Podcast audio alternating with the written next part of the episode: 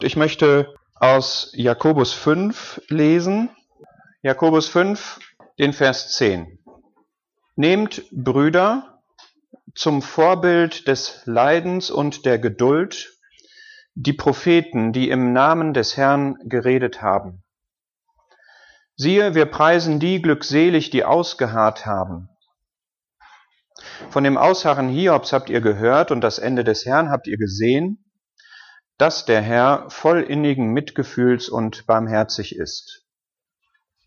Das heißt, wir werden in diesem Vers, Jakobus 5, Vers 10, ausdrücklich aufgefordert, die Propheten zum Vorbild zu nehmen.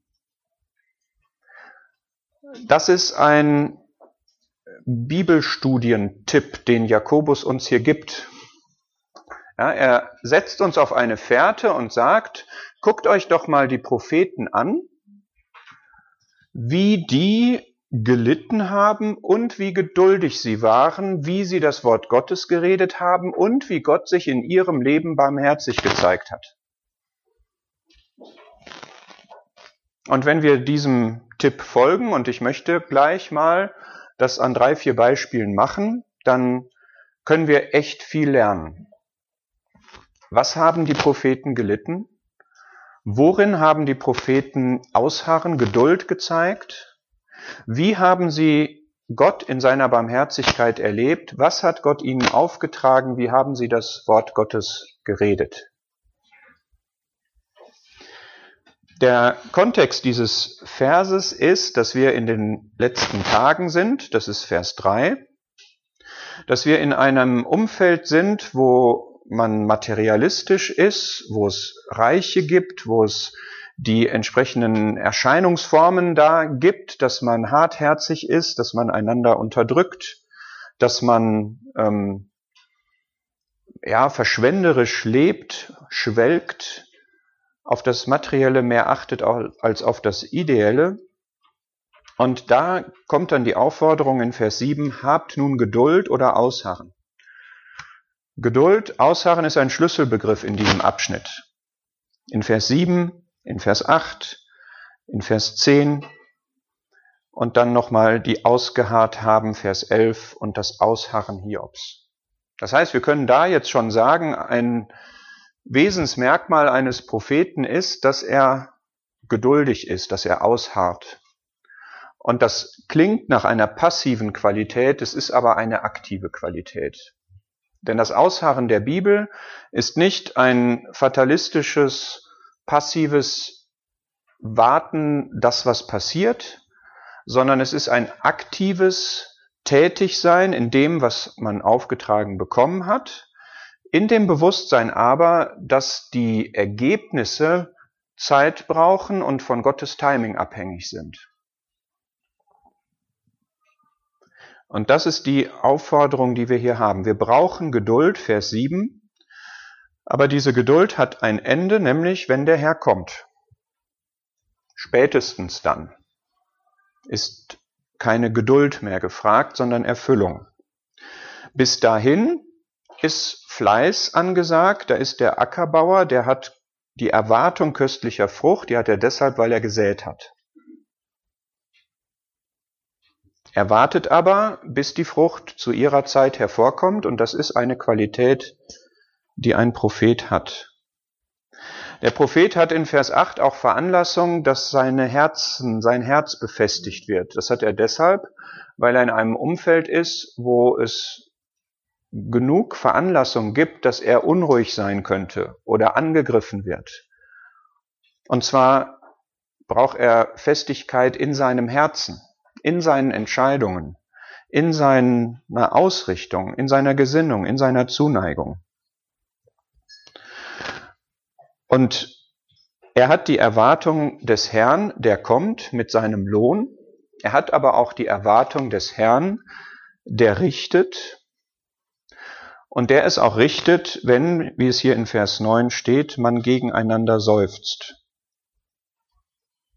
Das heißt, er hat in dem, was er tut, das Bewusstsein davon, dass er unter Verantwortung steht und dass er unter der Beurteilung Gottes steht. Und darin hilft es ihm, wenn er sich die Propheten, insbesondere des Alten Testaments, anschaut. Und das werden wir dann gleich tun. Und es ist schön, dass Vers 11 dann sagt, wir preisen die glückselig, die ausgeharrt haben. Das heißt, wenn wir gleich uns mal so ein paar Lebensbilder von Propheten anschauen, dann kommen wir zu dem Ergebnis, dass die glückselig waren. Mit dieser Ausrichtung, mit dieser Zielsetzung können wir das Leben der Propheten studieren, um zu schauen, wie glückselig sie waren, weil sie ausgeharrt haben und wussten, für wen und unter wem sie ausharren. Und wie dieser Gott, dessen Botschaft sie weitergeben, sie darin belohnt. Weil das ein barmherziger Gott ist. So, wir folgen jetzt mal diesem Beispiel oder diesem, diesem Rat. Ja, nehmt zum Vorbild die Propheten und gucken uns mal drei oder vier an. Ähm, ich habe gedacht an Hosea zunächst. Ja, wir werfen jetzt ein kleines Schlaglicht auf drei oder vier Propheten und die Perspektive ist jetzt wirklich, wir, wir gucken sozusagen auf ihre Biografie.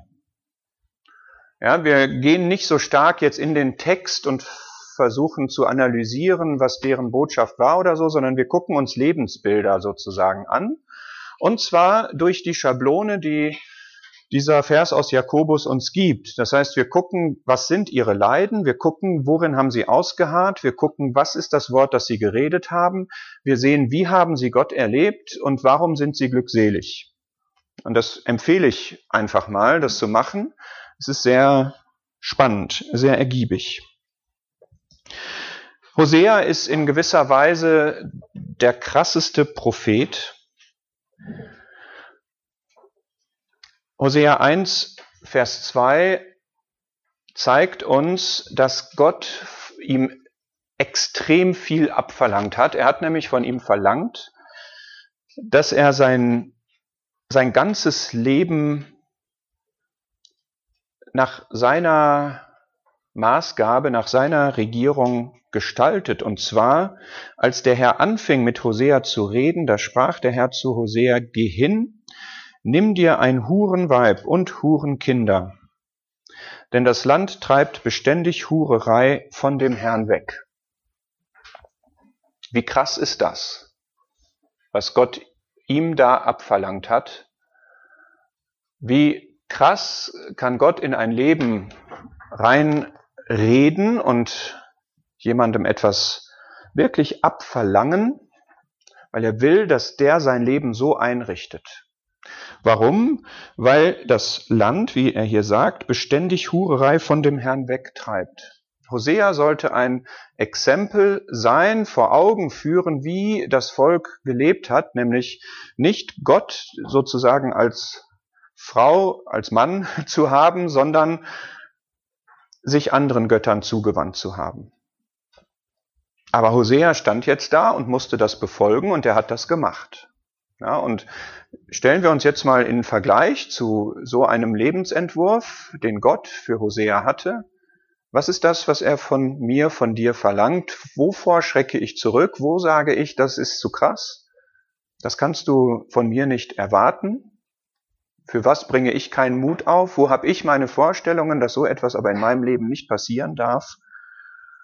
Bei Hosea ging es hier wirklich ans Eingemachte. Hosea war, wenn wir den Gesichtspunkt der Geduld haben, vielleicht der Prophet oder einer der Propheten, die am längsten gedient haben. Das ist in Vers 1. Diese Könige, die da genannt sind, umfassen insgesamt 138 Jahre. So alt ist er nicht geworden, aber er wird sein ganzes Leben lang Prophet gewesen sein. Und er hat sein ganzes Leben lang diese Frau gehabt mit Episoden, wenn man das genauer nachliest, äh, findet man da wechselvolle Ereignisse. Aber Gott hat also Zugriff genommen auf, auf sein aller privatestes Leben.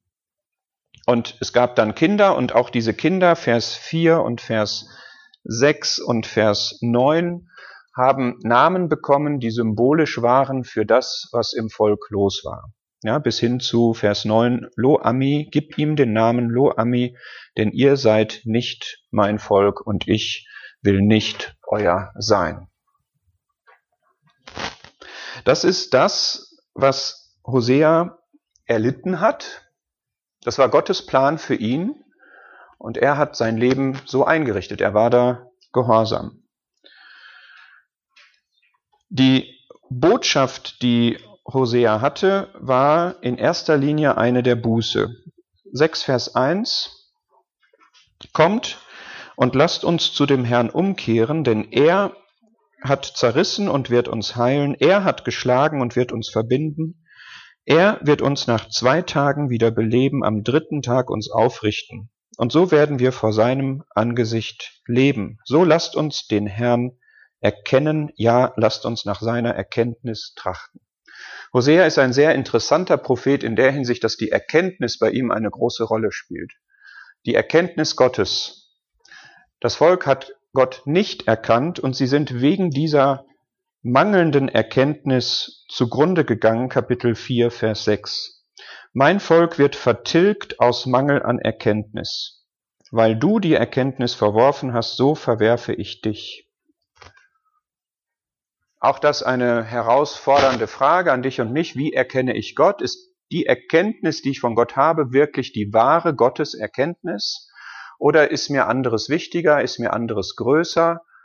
Bin ich Gott in seiner Beziehung treu oder tue ich auch so etwas wie Hurerei in meinem Leben, dass ich lieber anderen Konzepten folge, dass mir anderes wichtiger ist, ich mich lieber an Menschen hänge, ich lieber meine eigene Agenda fahre? Das hat Hosea nicht gemacht und das war etwas, was er dem Volk vorstellen konnte. Wie hat sich Gott Hosea gezeigt? Wie hat Hosea Gott erkannt? In Kapitel 2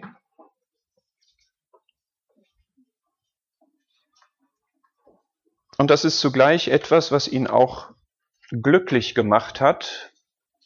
Ja, also Hosea hat gelitten in der Hinsicht, dass Gott ihm einiges auferlegt hat. Er hat darin ausgeharrt, er hat sein ganzes Leben lang diesen Bußdienst, Predigtdienst getan. Er hat Gott erkannt. Hosea 2 ab Vers 16 ist eine der bewegendsten Stellen eigentlich, finde ich, die es gibt. Ähm, darum siehe, ich werde sie locken und sie in die Wüste führen und zu ihrem Herzen reden und ich werde ihr von dort aus ihre Weinberge geben und das Tal Achor zu einer Tür der Hoffnung. Und sie wird dort singen wie in den Tagen ihrer Jugend. Das ist herzbewegend, finde ich. Ja, dass er sagt, guck mal, dieses Volk hat sich von mir weggewandt, es ist von, es ist anderen Göttern gefolgt und ich werde sie in die Wüste führen. Sie müssen das erleben, wie man dann lebt, wenn man Gott losgelassen hat. Wüste ist nicht die Bestimmung seines Volkes, sondern die Bestimmung seines Volkes ist Fülle, ist Überfluss, ist Segen. Aber das ist dann eine Tür der Hoffnung, wenn man in der Wüste ist und Gott das Herz erreicht und man darüber Buße tut, dann wird es ein Ausweg, ein Ausgang aus dieser Ödnis und dann gibt es Leben. Und zwar, weil Gott zum Herzen redet. Ich glaube, das muss man halt erleben, dass wenn man ein Leben hat, was nicht glücklich ist, überzeugt einen das vielleicht noch nicht davon, dass man sich Gott zuwenden muss, aber wenn Gott dann zum Herzen spricht und das Herz erreicht, dann kann es Buße geben und Umkehr geben. Und interessant ist, dass Gott dann dieses Bild von der Ehe wieder aufgreift, von Mann und Frau in Vers 22 oder 21 schon, ich will dich mir verloben in Ewigkeit. Ich will dich mir verloben in Gerechtigkeit und in Gericht und in Güte und in Barmherzigkeit und ich will dich mir verloben in Treue und du wirst den Herrn erkennen. Das heißt, Gott hat Hosea jetzt benutzt, um durch diese Hurenfrau dem Volk deutlich zu machen, in welch einer Verfassung sie waren Und er sagt aber auch mit der Hurerei, das wird ein Ende haben und es gibt wieder diese Beziehung, die ich eigentlich haben will. Und das war für Hosea, glaube ich, auch einfach eine, eine schöne Perspektive. Und am Ende dieses Buchs, oder zunächst einmal in, in Kapitel 11 noch, ist noch etwas, was Gott Hosea von sich offenbart. Einerseits ist Gott der, der eifersüchtig darüber wacht, dass man die Beziehung, die man zu ihm hat, auch wirklich lebt. Und andererseits, und er züchtigt an der Stelle dann auch, wenn nötig, aber Vers 9 in Hosea 11 sagt, weder will ich die Glut meines Zorns ausführen, noch Ephraim wieder verderben, denn ich bin Gott und nicht ein Mensch, der Heilige in deiner Mitte, und ich will nicht in Zornglut kommen. Der Heilige ist eben ein Barmherziger gleichzeitig, der das Volk nicht vernichtet, sondern der es zurückführt und der ihm Barmherzigkeit erweist. Und dann ist in 14, Kapitel 14 noch einmal dieser Aufruf, Vers 2, kehre um Israel bis zu dem Herrn. Auch das eine interessante Formulierung. Wo bist du abgewichen? Wo musst du hin? Du musst umkehren, nicht das Ruder umlegen und so ein bisschen in die Kurve legen und in einem großen Bogen dann irgendwann doch aufs richtige Ziel zu steuern, sondern kehre um bis zu dem Herrn. Da ist es richtig. Nehmt Worte mit euch, legt Bekenntnisse ab, sprecht die Dinge aus, die nötig sind, wo es Sünde gibt und kehrt um zu dem Herrn. Und dann, Vers 6, werde ich für Israel sein wie der Tau. Blühen soll es wie die Lilie und Wurzel schlagen wie der Libanon. Ja, wir haben dieses Bild einerseits in die Wüste geführt, um Buße zu tun, aber dann bei der Umkehr gibt es Leben, gibt es Freude, gibt es Genuss, gibt es Pracht, gibt es Schönheit. Vers 10 in Kapitel 14. Wer weise ist, der wird es verstehen. Wer verständig ist, der wird es erkennen. Es ist immer so, wer so eine Botschaft hat. Es gibt Weise, die hören. Es gibt Verständige, die verstehen. Und es gibt andere, die wollen in dem Zustand bleiben, in dem sie sind. Die haben sich da eingerichtet, die finden das richtig so. Die sind nicht bereit, Buße zu tun. Also Hosea jetzt mal als Beispiel, wie Gott das persönliche Leben von jemandem komplett in Beschlag nimmt. Und das ist das, was er bei dir und mir auch machen möchte. Und er hat sich in diese Rolle hineinbegeben, Hosea. Er hat das gelebt sein Leben lang. Er hat darin Gott erkannt. Er hat verstanden, wie Gott wirklich ist, dass er barmherzig ist, dass er treu ist und auch erwartet, dass wir ihm treu sind. Und er hat die Perspektive gehabt, dass das, was er da jetzt zu beanstanden hatte, wo er gegen predigen sollte, dass das auch von Gott in die Hand genommen wird und dass es irgendwann diese Erlösung und diese, diese Belebung geben wird. Kurz einen zweiten noch, Joel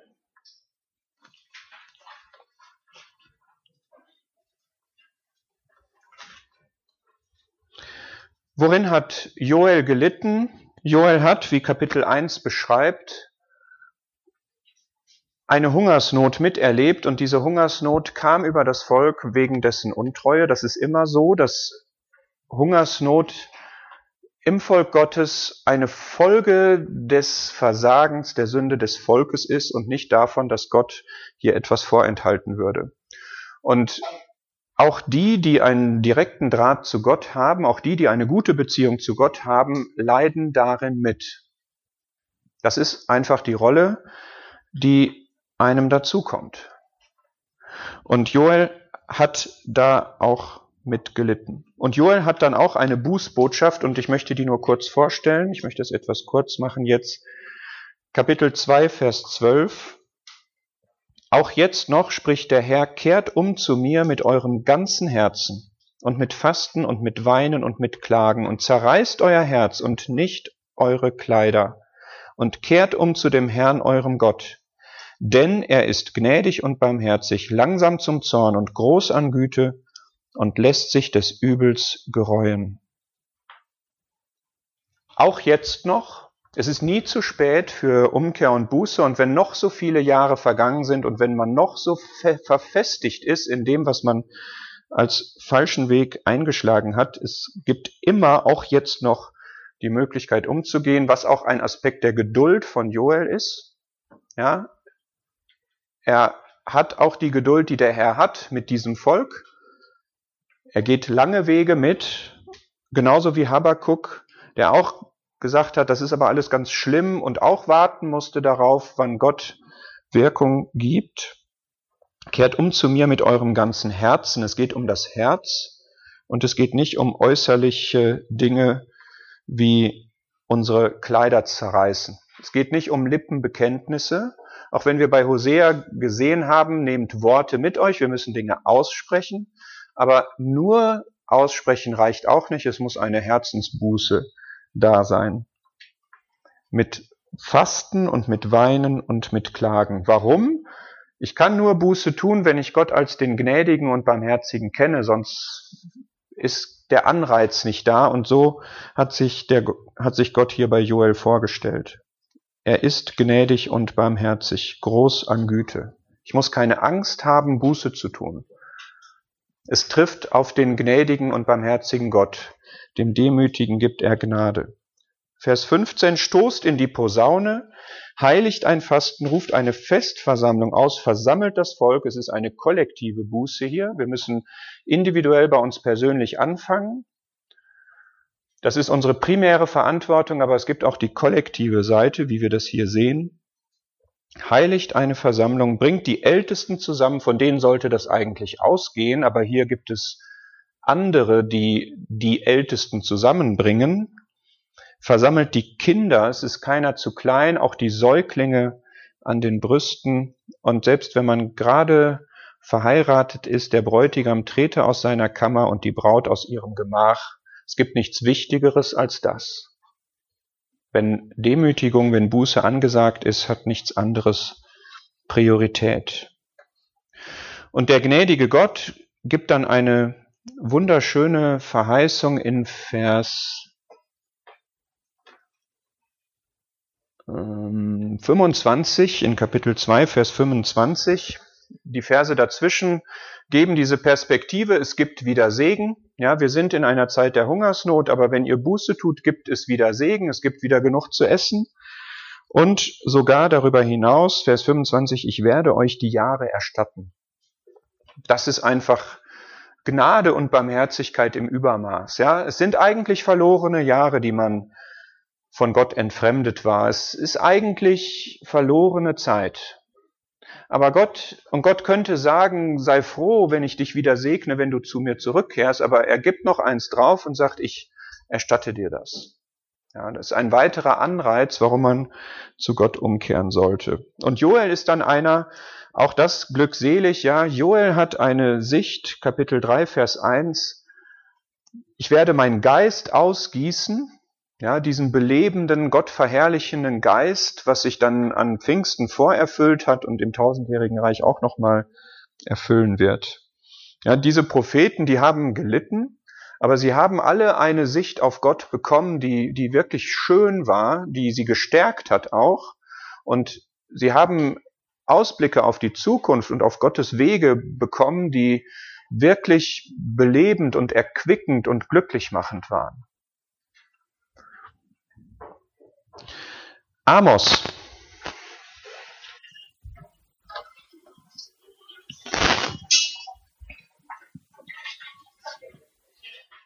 Amos litt in einem korrupten Umfeld. Kapitel 2, Vers 11, ich habe Propheten erweckt aus euren Söhnen und Naziräer aus euren Jünglingen. Ja, ist es nicht so, ihr Kinder Israel, spricht der Herr, aber ihr habt den Naziräern Wein zu trinken gegeben und den Propheten geboten und gesagt, ihr sollt nicht weissagen. Stell dir vor, du stehst in so einem Umfeld auf, wo man versucht, die Treue zu korrumpieren, wo man versucht, jemanden, der konsequent für den Herrn leben will, in seiner Konsequenz zu, zu torpedieren und ihn zu Fall zu bringen und wo man den Propheten, die Gottes Wort reden, sagt, tut das nicht. Und das ging Amos dann auch persönlich so in Kapitel 7. Amos kam aus Juda und weissagte dann in Israel. Und vielleicht ist man mal gerufen und kommt aus Nordrhein-Westfalen und soll in Hessen weissagen. Vielleicht auch umgekehrt. Und da gibt es dann einen, den Amazia, der sagt, Seher, Kapitel 7, Vers 12, Seher, geh, ja, hau ab, flieh in das Land Juda und iss dort dein Brot und dort magst du Weissagen, aber in Bethel sollst du fortan nicht mehr Weissagen, denn dies ist ein Heiligtum des Königs und dies ein königlicher Wohnsitz. Und Amos antwortete und sprach zu Amazia, ich war kein Prophet und war kein Prophetensohn, sondern ich war ein Viehhirt und las Maulbeerfeigen. Und der Herr nahm mich hinter dem Kleinvieh weg. Und der Herr sprach zu mir, geh hin, weissage meinem Volk Israel. Ist es nicht ein Auftrag? Ist es nicht ein Auftrag? Und wie krass, wenn sich ein Mensch zwischen Gott und das Volk stellen will wie Amazia das hier tut. Wenn ein Mensch entscheiden will, was die Botschaft für das Volk ist, wenn ein Mensch interveniert und jemanden abweist, der eine, ein Wort Gottes hat.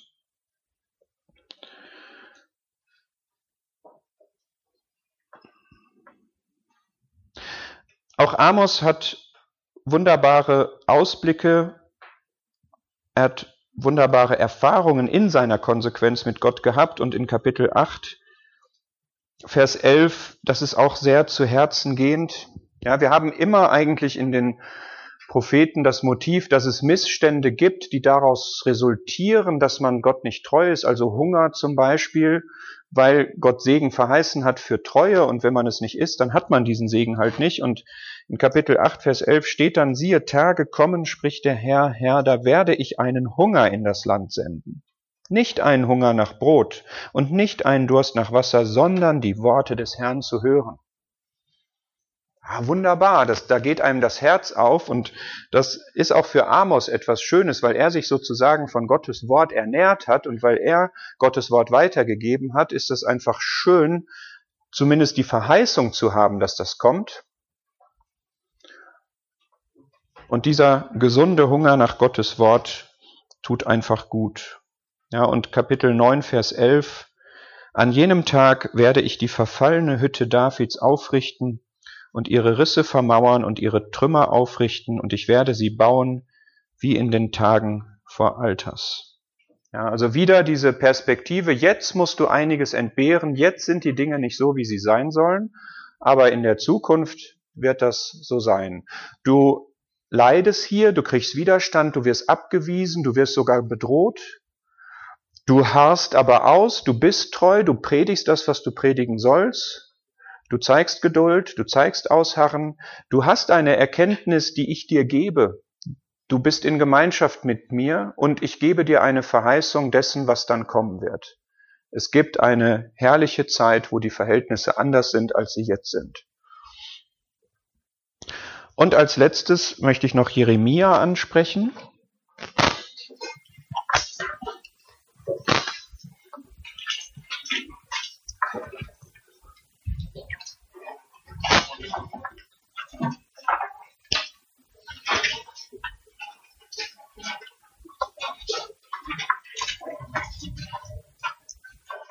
Jeremia ist ein absolut lesenswertes Buch, weil es eine ganz tolle Verknüpfung von Biografie und Botschaft ist.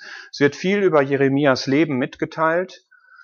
Jeremia ist ein Prophet, der einen sehr anspricht, wenn man das liest. Der ist sehr authentisch. Die Bibel berichtet viel von ihm, auch von seinen Zweifeln und von seinen Fragen. Und ich möchte jetzt, ja, das vielleicht etwas kurz machen und so ein paar Schlaglichter da reinwerfen. Es wäre eigentlich schön, wenn man das jetzt mal insgesamt darstellen könnte, aber Kapitel 20 möchte ich gerne mal aufzeigen. Jeremia 20.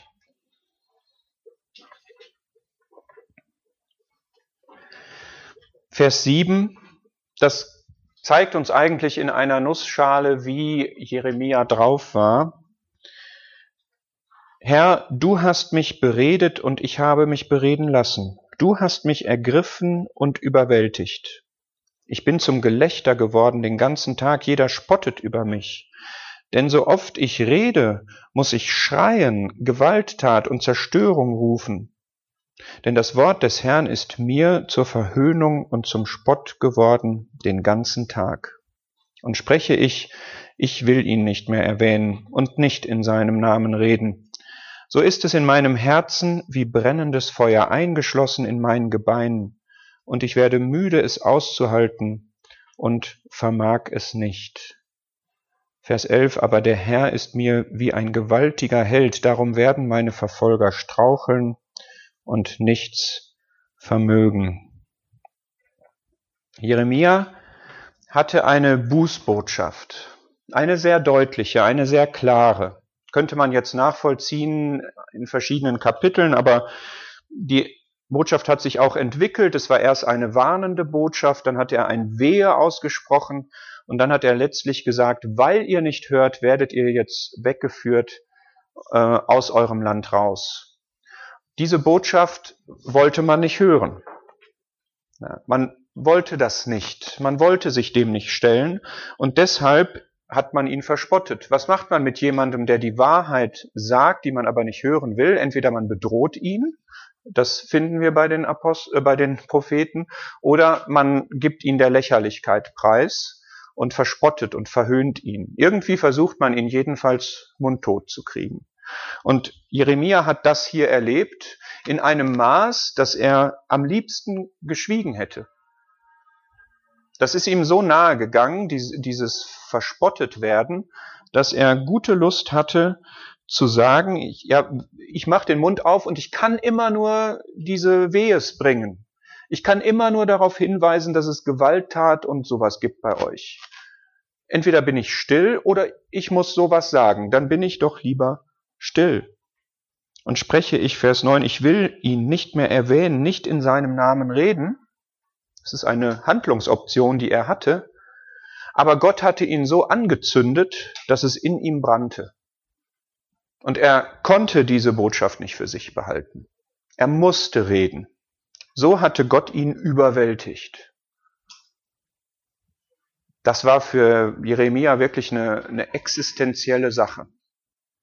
Und er ist auch nicht immer so klar gewesen, schon hier in Vers 14 ähm, lesen wir, verflucht sei der Tag, an dem ich geboren wurde. Also er, es ging ihm wirklich an die Substanz, an die Existenz. Ja, und er hat Momente gehabt, wo er, ja, diese Rolle lieber nicht gehabt hätte und am liebsten auch, weil er merkt, es ist existenziell, ja, ich bin dafür da, ich muss das predigen. Ich, das ist aber so schlimm und so schwer, ich würde lieber gar nicht leben. Und daraus hat Gott ihn aber wieder rausgeholt und er hat, wie wir das hier gelesen haben, der Herr ist mit mir wie ein gewaltiger Held. Vielleicht noch zwei, drei Beispiele, wie, wie er Gott erlebt hat. Ja, also wir sehen, Jeremia war so richtig, ja, er hat richtig gelitten, persönlich auch in seinem Inneren, aber andererseits hat er so etwas bekommen wie in Kapitel 17. Jeremia 17, Vers 7. Gesegnet ist der Mann, der auf den Herrn vertraut und dessen Vertrauen der Herr ist. Ja, diese Verheißung, die wir immer gerne nehmen und auf die wir uns stützen, die hat Jeremia bekommen. Und es war für ihn gefragt, auf den Herrn zu vertrauen. Er hat in Vers 12 eine ganz, ganz einzigartige Beschreibung von Gottes Thron bekommen. Thron der Herrlichkeit, Höhe von Anbeginn, Ort unseres Heiligtums, Hoffnung Israels, Herr. Alle, die dich verlassen, werden beschämt werden und die von mir weichen werden, in die Erde geschrieben werden, denn sie haben die Quelle lebendigen Wassers, den Herrn, verlassen. Also Gott hat die die treu ihm gedient haben, immer belohnt mit besonderen Einsichten, mit besonders stärkenden Worten, mit besonderen Verheißungen. Und auch ähm, ein weiterer Vers, Kapitel 29, Vers 11, den wir gut kennen, das ist auch ein Jeremia-Vers.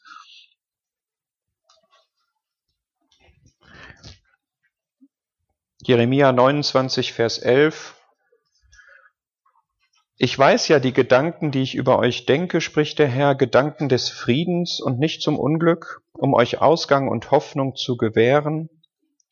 Und ihr werdet mich anrufen und hingehen und zu mir beten, und ich werde auf euch hören, und ihr werdet mich suchen und finden, denn ihr werdet nach mir fragen mit eurem ganzen Herzen, und ich werde mich von euch finden lassen. Also auch Jeremia kriegt wieder die Perspektive, das ist nicht alles, das ist nicht das Ende, wie du hier lebst, sondern ich gebe die Weissagung, ich gebe die Prophezeiung, dass sich das ändern wird, dass Gott die Buße wirken wird. Er wird fleischerne Herzen statt steinerner geben, wenn wir das mal aus Hesekiel nehmen. Und das ist etwas sehr, sehr Ansprechendes, sehr, sehr Schönes. Und was wir auch bei Jeremia finden, als letzter Punkt, ohne da jetzt im Detail drauf einzugehen, das sind Gleichgesinnte. Ja, Jeremia hat mehrere, in den biografischen Passagen von Jeremia finden wir mehrere Menschen, die ihm geholfen haben, die ihm beigestanden haben. Ja, das sind Baruch, das sind Elimelech, das sind die Rekabiter. Und auch das ist etwas, was Gott schenkt, wenn Propheten da sind, wenn man der Berufung folgt, die Gott jemanden gegeben hat, dann ist man in der Regel nicht alleine. Vielleicht ist man es doch und dann hat man aber Gott. Aber wir finden das eigentlich häufig, dass Gott Gleichgesinnte zur Seite stellt.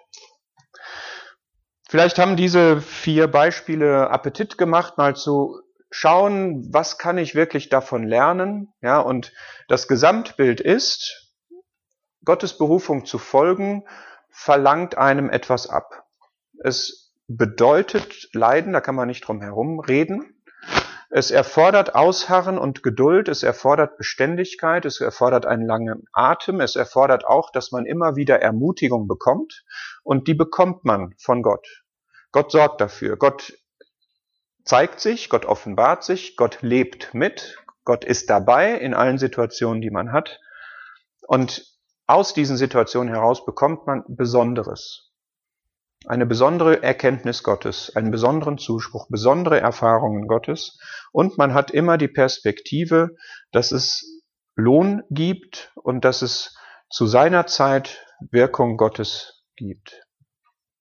Das ist das, was Jakobus bezweckt hat, als er uns diesen Vers gegeben hat, ja, dass wir in unserer Zeit Geduld haben sollen, dass wir in unserer Zeit das Wort Gottes reden sollen, so wie es uns anvertraut ist, oder sonst unsere Dienste tun, die er uns gegeben hat. Und dass wir den barmherzigen Herrn an unserer Seite haben.